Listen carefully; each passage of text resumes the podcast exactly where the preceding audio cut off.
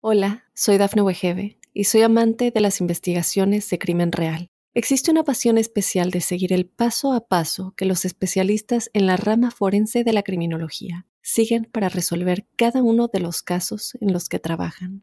Si tú, como yo, eres una de las personas que encuentran fascinante escuchar este tipo de investigaciones, te invito a escuchar el podcast Trazos Criminales con la experta en perfilación criminal, Laura Quiñones Orquiza, en tu plataforma de audio favorita. Óyenos audio.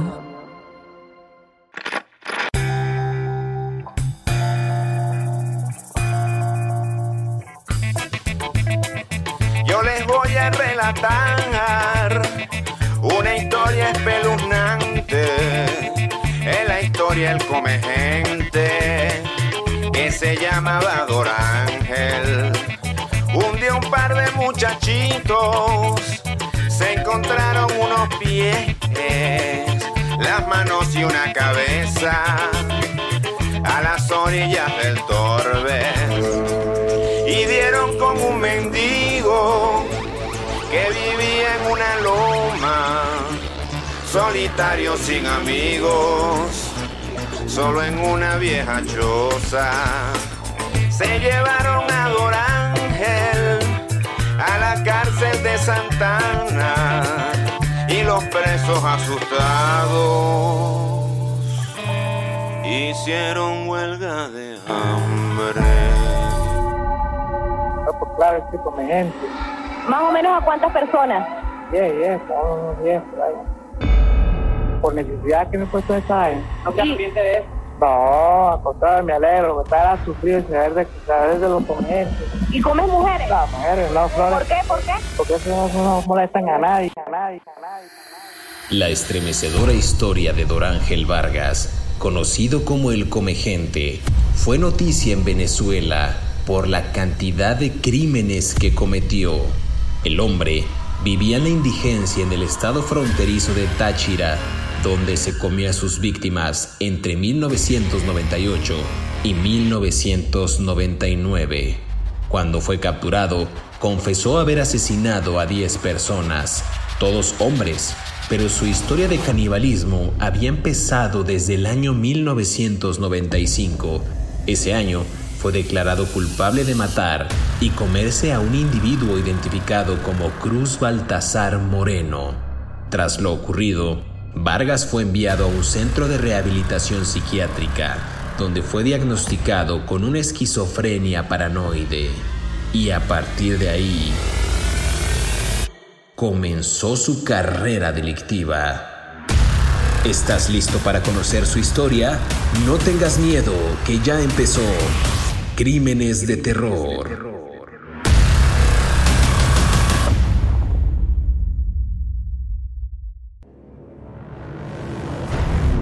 Bienvenidas y bienvenidos a Crímenes de Terror. Si aún no te has suscrito al podcast, oprime el botón de seguir en la plataforma en la que nos estés escuchando, ya sea en Spotify, iHeartRadio, Amazon Music o Apple Podcast. Así podrás recibir cada sábado la notificación de un nuevo episodio de Crímenes de Terror. En esta ocasión en el podcast vamos a viajar hasta Venezuela porque vamos a conversar acerca de un asesino en serie pues prolífico, un asesino en serie que realmente es aterrador porque lo consideraban como un caníbal. Su nombre es José Doráncel Vargas, también conocido como Dorángel. Esto fue por un error de los medios de comunicación. Era un vagabundo con antecedentes esquizofrénicos que solía cazar a sus víctimas en el parque llamado 12 de febrero. Esto es en los alrededores del río Torbes, en la ciudad de Tariba, eh, Taribá, en Caracas. Está bien interesante este episodio del que vamos a hablar hoy en Crímenes de Terror. Y pues los episodios no serían tales sin la presencia, la sabiduría, dicen los propios podescuchas de David Dorantes. ¿Cómo estás? Buenos días, buenas tardes, buenas noches, David Dorantes. Fíjate, la sabiduría de los podescuchas. Ajá. Bueno, eh, hablando de sabiduría, la gastronomía venezolana es una de mis favoritas con las ayacas navideñas, ¿no? Que comen, que son como unos tamales navideños muy buenos. Y luego tienen sus este, tequeños, que también son deliciosos. y por supuesto sus arepas, la, la, la pipiada creo que se llama, una que me gusta mucho. Y pues ahora vamos a conocer las empanadas de Cristiano, ¿verdad? Porque vamos a, vamos a hablar de este señor que se comía a la gente. Encontré un quote, una cita, perdón, un quote, que sangrón, ¿verdad? Bien, bien dicen que me estoy apochando mucho. Encontré una cita de él.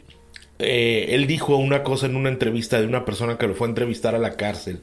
Y, y bueno, pues este, para mí que soy muy... Eso Sí. me va a costar mucho trabajo.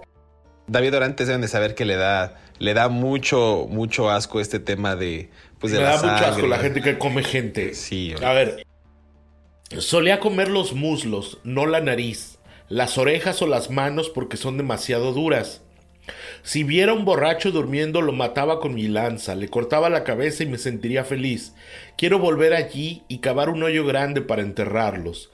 No me siento avergonzado de nada. Me han, me han metido en esta cárcel, no me han metido en esta cárcel por nada. Ah, pues ese era Don Ángel, ¿no? El señor come, el come cristianos venezolanos, el, el, el, Lecter de los Andes, ¿no? Eh, que operó en esta región del occidente de Venezuela que se llama, espero que mi productor no me regañe con mi pronunciación mala, Táchira, que según entiendo, mm, por, con mis eh, elementales y rudimentarios conocimientos de la geografía venezolana, está pegado a Colombia, ¿no? Eh, hay una ciudad por ahí que creo que se llama San Cristóbal y hay un parque nacional muy bonito donde la gente va a hacer montañismo o la gente íbamos a hacer montañismo por ahí y, y bueno, pues no, no conozco mucho más, pero, pero es una zona muy bonita y me llamó, me chocó mucho, me, me impactó mucho que este señor anduviera por ahí, porque yo también anduve por ahí y jamás oí hablar de este señor. Imagínate, yo me estaba echando mi aguardiente, me quedo borracho a media calle y me comeste, ¿no? Un día de esto y luego, y yo sí tengo de, buen, de donde me agarre, ¿no? Me sobra menudo, o sea, imagínate, ¿no? En fin, pero bueno, hablemos de este señor. Es que es muy interesante el caso de Dorángel porque se comió por lo menos, dicen 15 personas, pero la policía sospecha que fueron entre 20 e inclusive 40 de sus víctimas. Lo, lo que acabas de mencionar parecería una broma y ya luego nos regañan porque nos estamos burlando, pero es que es un caso en verdad aterrador y nos reímos pues porque esto fue una, una, una tragedia, ¿no? Esta tragicomedia podemos llamar. Pero bueno, nació en Santa Elena, este hombre, Santa Elena de Arenales, el 14 de mayo de 1957. eh, registrado como el primer y peor homicida de la historia de su país, un vagabundo, ya decíamos, con antecedentes esquizofrénicos que atacaba en este parque 12 de febrero. Eh, esto era a 750 kilómetros de Caracas. Para conocer mejor a este hombre debemos entender que su familia tenía escasos recursos y se dedicaban a la agricultura y eso dicen que obligó al sujeto a llegar hasta sexto grado para ayudar en su casa, sexto grado eh, de, estudios me refiero. Entonces, pues era una familia pues que vivía en condiciones paupérrimas eh, y que con el correr de los años este hombre pues se dedicó más bien a cometer delitos menores, chiquitajes digo yo, a los que luego serían los que lo llevaron a ser un asesino en serie. Él robaba desde gallinas hasta ganado, era como el principal hurto que él cometía en estos lugares. Entonces, a mí me parece interesante indagar en esta vida temprana, en sus primeros años, porque pues también debemos de saber que eh, en 1995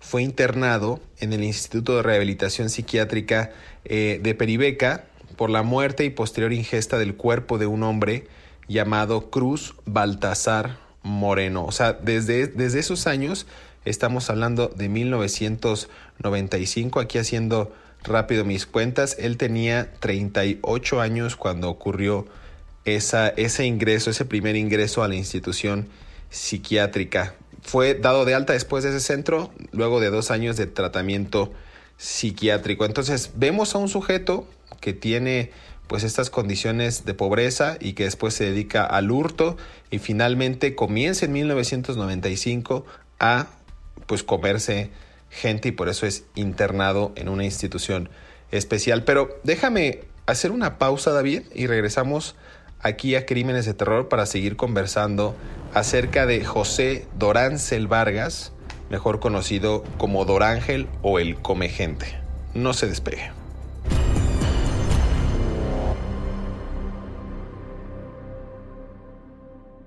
Hola, soy Dafne Wegebe y soy amante de las investigaciones de crimen real. Existe una pasión especial de seguir el paso a paso que los especialistas en la rama forense de la criminología siguen para resolver cada uno de los casos en los que trabajan. Si tú, como yo, eres una de las personas que encuentran fascinante escuchar este tipo de investigaciones, te invito a escuchar el podcast Trazos Criminales con la experta en perfilación criminal, Laura Quiñones Orquiza en tu plataforma de audio favorita. El nombre verdadero del antropófago y asesino en serie es José Dorancel Vargas Petro. Nació el 14 de mayo de 1957 en El Vigía, estado de Mérida. Él señaló en una entrevista que dio para el portal de Analítica que se trasladó a Táchira para trabajar con su padre en el campo. Tiene 10 hermanos y su madre falleció. Este hombre fue liberado dos años más tarde después de aquel suceso en el que comió a Cruz Baltasar Moreno.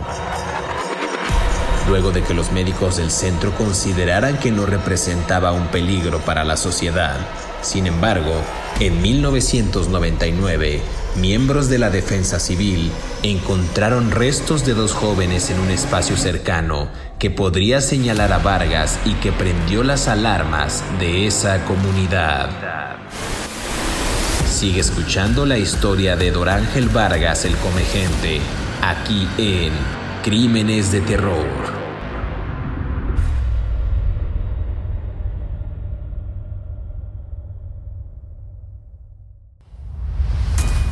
Regresamos a Crímenes de Terror, estamos conversando acerca de José Dorángel Vargas, mejor conocido como Dorángel o el Come Gente. ¿Cómo ves la situación David Dorantes? Porque ya hablaba de su vida temprana, pero un sujeto que fue internado en una institución psiquiátrica después de devorar a un hombre, internado por la muerte y posterior ingesta del cuerpo de este hombre llamado Cruz Baltasar Moreno, 1995. No, pues estoy muy asustado porque justo en esos años era cuando yo andaba por ahí.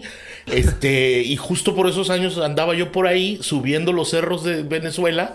Este, porque a mí me gusta, me gustaba mucho, ahora ya estoy muy panzón, pero me, me gustaba mucho hacer senderismo, ¿no?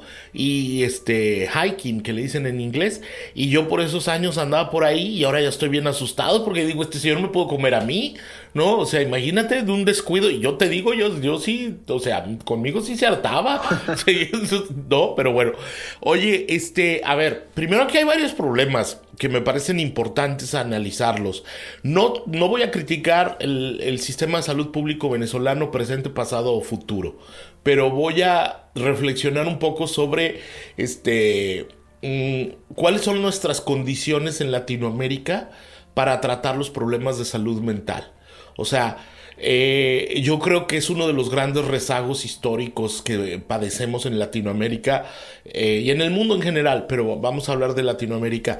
Uh, somos unas sociedades muy retrasadas en muchos sentidos, por muchas razones que esto no es, no es clase sociopolítica, ni mucho menos, ni, ni debate sociopolítico, pero me parece que uno de los grandes uh, problemas que tuvo este señor es que no fue atendido mentalmente, o sea, no hubo quien se hiciera responsable o quien lo cuidara desde que estaba chavito, desde que estaba niño, y cuando, porque esto no surgió de la noche a la mañana, como lo hemos hablado muchas veces, alguien tuvo que detectar que este muchacho tenía problemas y emocionalmente, psicológicamente no estaba bien y nadie lo cuidó.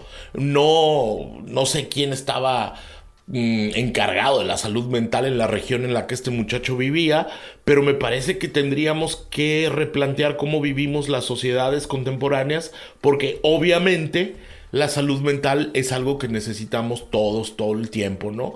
Eh, y quien diga que no es cierto es probablemente el que más lo necesite.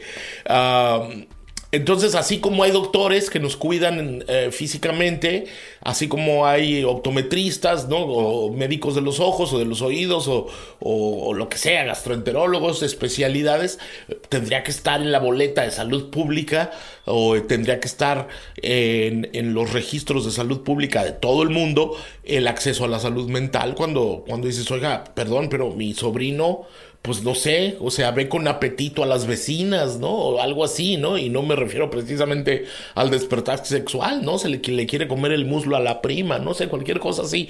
Ya sé que hago chistes a veces, pero bueno, este... Mm, entonces, a mí me parece que este problema de este señor... Eh, mm, tiene que ver con eso, pues, con la carencia de salud mental en el Estado. Ahora, ¿qué hay detrás de una persona que come gente? Eh, pues es un libro, ¿no? Tendría, alguien tendría que escribir un libro sobre, sobre estos casos y hacerles entrevistas, ¿no? A mí me, me llama muchísimo la atención que en otro testimonio de, de, un periódico que se llama La Vanguardia, porque, porque no pude acceder a ningún registro policial de él, eh, tuve que buscar información en periódicos, él decía que se comía a los, a los corredores que andaban por el bosque, que desaparecían, la gente los reportaba. Y él, él hablaba de que en muchos casos se llegó a comer a las personas eh, cuando su corazón todavía estaba caliente. O sea, ¿no? ¿Me entiendes? Voy a vomitar, pero bueno. Y, y dijo que con una parsimonia y con una tranquilidad que comer gente era como comer peras, ¿no? Este, lo cual también a mí, o sea, esto te habla de que no tenía una conexión con la realidad, pues obviamente, ¿no? Este señor estaba realmente desfasado de... Mm, ¿Cómo se llama? De lo, de, lo que significas tu relación con las otras... con las otras personas, ¿no? Ah, también parece ser que tenía una personalidad fetichista con la sangre, ¿no? Y que ahí empezó toda esta onda con la carne cruda porque le gustaba comer gallinas y vacas crudas, que roba, como tú bien dijiste, y luego se bebía el líquido rojo, ¿no? Yo he leído en documentos federales de los Estados Unidos de estos enfermitos mentales que creen en el satanismo, que se beben la sangre, ¿no? De animales y esas cosas, o, de sectas satánicas que porque les dan poder, pero este ni siquiera llegaba a eso, ¿no? Por lo menos los otros tenían la justificación de, de, de, Satán me va a ser inmortal e invisible y voy a poder traficar drogas por la frontera, ¿no? Como decía Adolfo de Jesús Constanzo, de quien hablamos por aquí alguna vez, ¿no? Si bebo sangre de gallina voy a ser invisible, o sea, imagínate, ¿verdad? Como yo siempre les digo, no crean en esas supercherías, pero este señor ni siquiera llegaba a eso, ¿no? Nomás, nomás se bebía la sangre porque, porque estaba calientita. Ahora, yo te voy a contar una anécdota. Una época en la. En, la, en el mundo taurino, en, en, en España y en México, donde uno de los ritos de iniciación de los aficionados infantiles, de los niños, era beberse un vaso de la sangre del toro recién, recién muerto en la plaza. Los llevaban y los llevaban al matadero, los colgaban y ahí le hacían al niño beberse una sangre. Y esto es, esto es eh, Había gente que hacía fila para beberse sangre del toro. Ok, perdón, perdón, pero estas cosas me dan mucho asco. Habla tú. Es que, es que sí, o sea, yo en, cuanto estaba leyendo eh, parte de... Ah, porque deben de, de, saber que esta recomendación nos la hizo el productor eh, Ender Arrieta del, del Come Gente. Pues es que sí es un caso realmente interesante. Este hombre, eh, nada más para tener un punto más curioso sobre sus datos personales, tiene 10 hermanos. Este hombre tenía 10 hermanos, eh, y su madre falleció. Y es que a mí me resulta interesante saber cómo fue que las autoridades lo dieron de alta a este hombre cuando se comió a este, a este sujeto. Eh, a Cruz Baltasar Moreno, lo detectan esquizofrenia, esquizofrenia perdón, paranoide y después lo deja libre como si fuera cualquier sujeto. No se le sometió a ningún tratamiento eh, pues más, más metódico, más minucioso, no se le hicieron estudios, no, no, no se le levantaron eh, tantos antecedentes penales ni se le, ni se le culpó por, es, por eso. O sea, nada más lo dieron de alta y dijeron, bueno, pues ya váyase usted a su casa y bueno, si se le antoja seguramente otra persona se lo va a comer. Y así sucedió, este hombre pues empezó a hacer esta práctica de la antropofagia, que es pues, prácticamente comer carne humana. Eh, pero a ver, déjame hacer una pausa, David, porque se va a poner más interesante el episodio en Crímenes de Terror. Eh, no se despegue, porque este hombre, vamos a, aunque le dé asco a David Orantes, vamos a, pues, a describir cómo fue o cómo era el modus operandi de este hombre. No se despegue.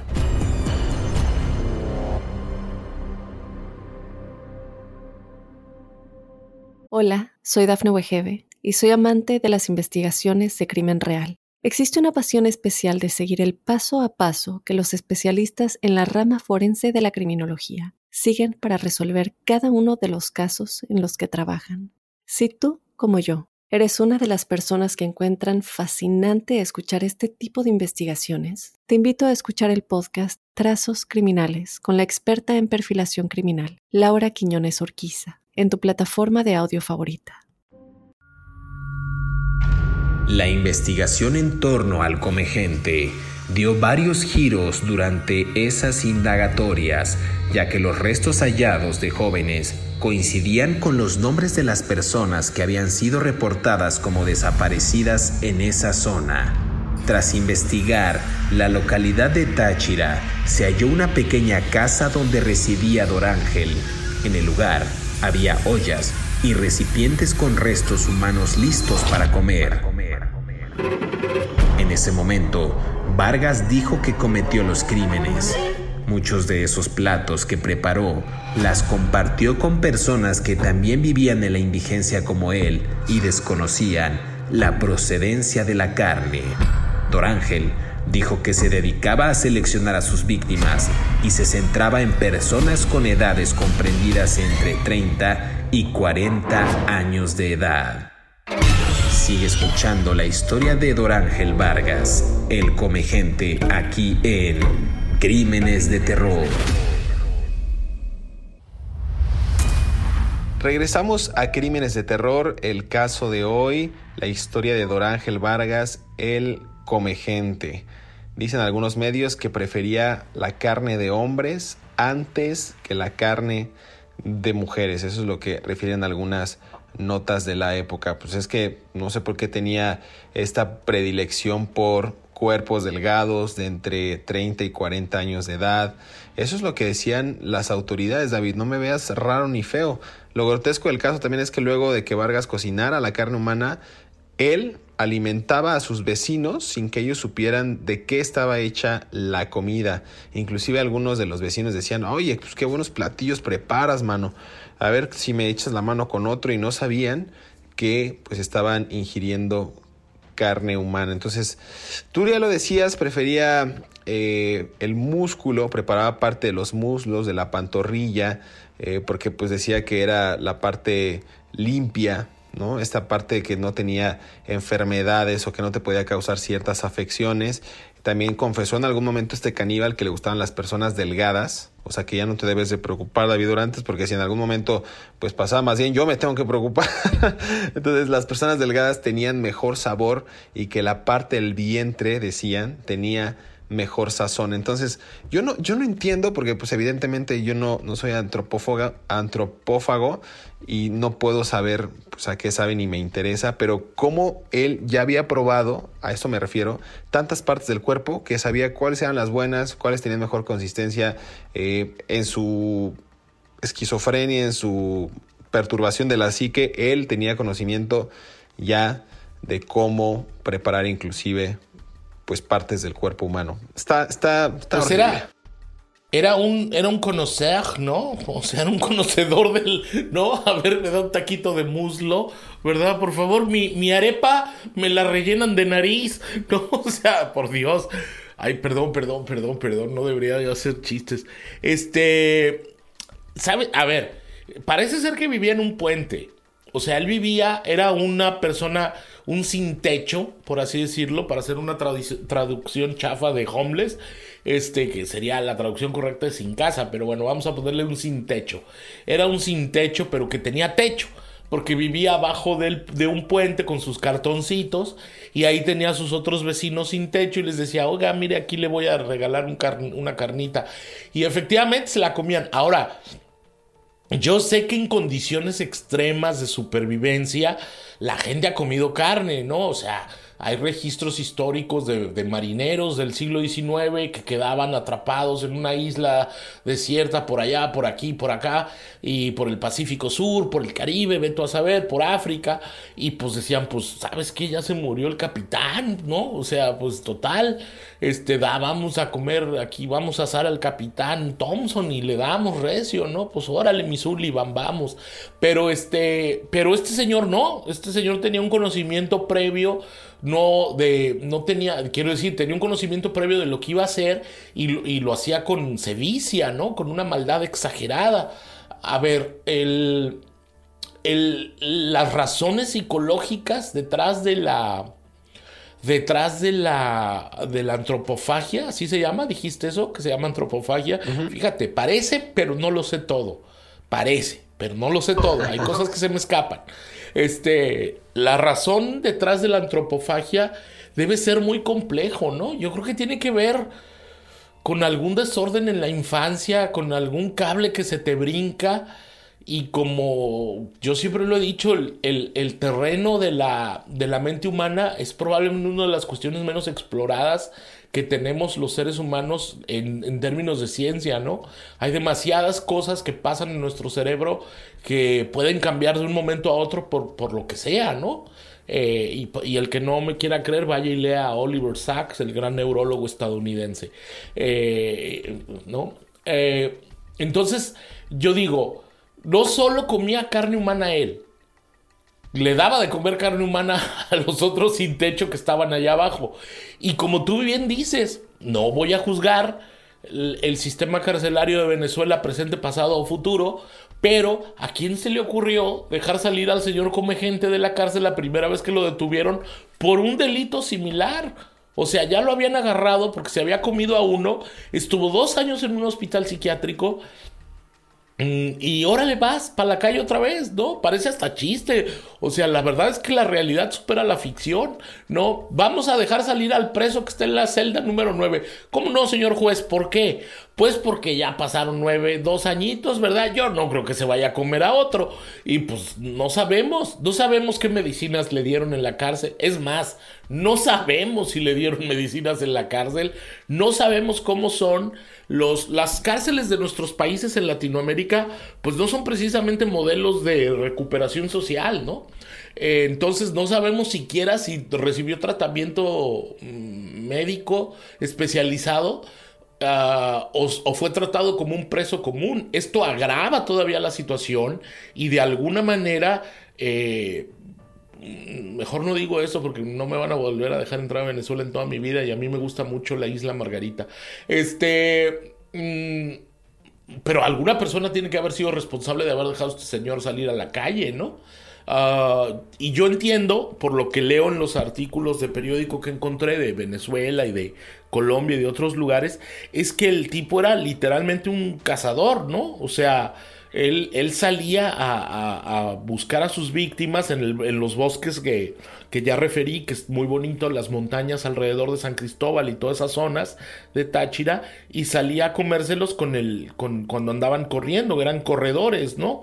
Eh, lo que a mí me, me, llamó mucho la atención y, sigo diciendo que es como un cazador, es que él se, se agazapaba en el follaje junto al río Torbes, ¿no? Y parece ser que hay un, este, un camino para corredores que les gustaba hacer eh, jogging, eh, correr en, junto a la ribera del río, y él les aventaba una lanza, ¿no? O sea, literalmente como como estamos hablando como un hombre de las cavernas persiguiendo mamuts, ¿no? O sea, pues, digo, perdónenme los chistes, pero es que, o sea, imagínate la, el descontrol eh, emocional que tenía este señor, ¿no? Tenía su lanza, los llevaba a, a un lugar apartado y luego los iniciaba una especie como de ritual de, de, separación, ¿no?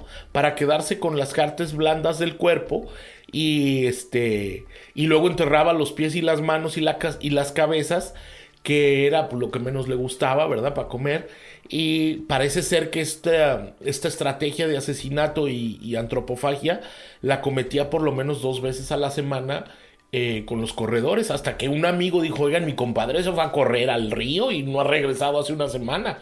Y fue cuando empezaron a investigar a este pobre, a este, porque es un pobre hombre, la verdad, ¿no? Pero bueno. ¿Sabes qué? Eh, no sé si nos va a dar oportunidad de seguir conversando de este hombre, al menos en este episodio, pero valdría la pena hacer una segunda parte de José Dorancelo Dorángel, el come gente. ¿Qué te parece si dejamos a la gente un tanto picada?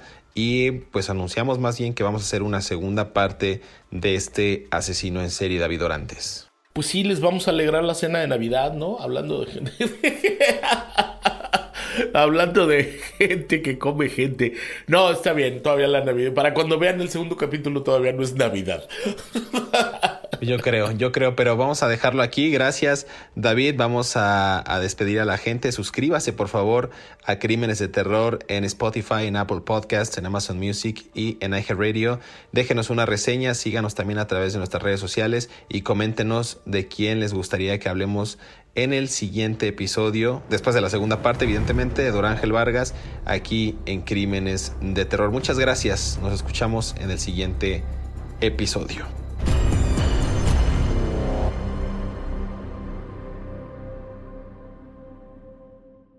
Hola, soy Dafne Wegebe y soy amante de las investigaciones de crimen real. Existe una pasión especial de seguir el paso a paso que los especialistas en la rama forense de la criminología siguen para resolver cada uno de los casos en los que trabajan.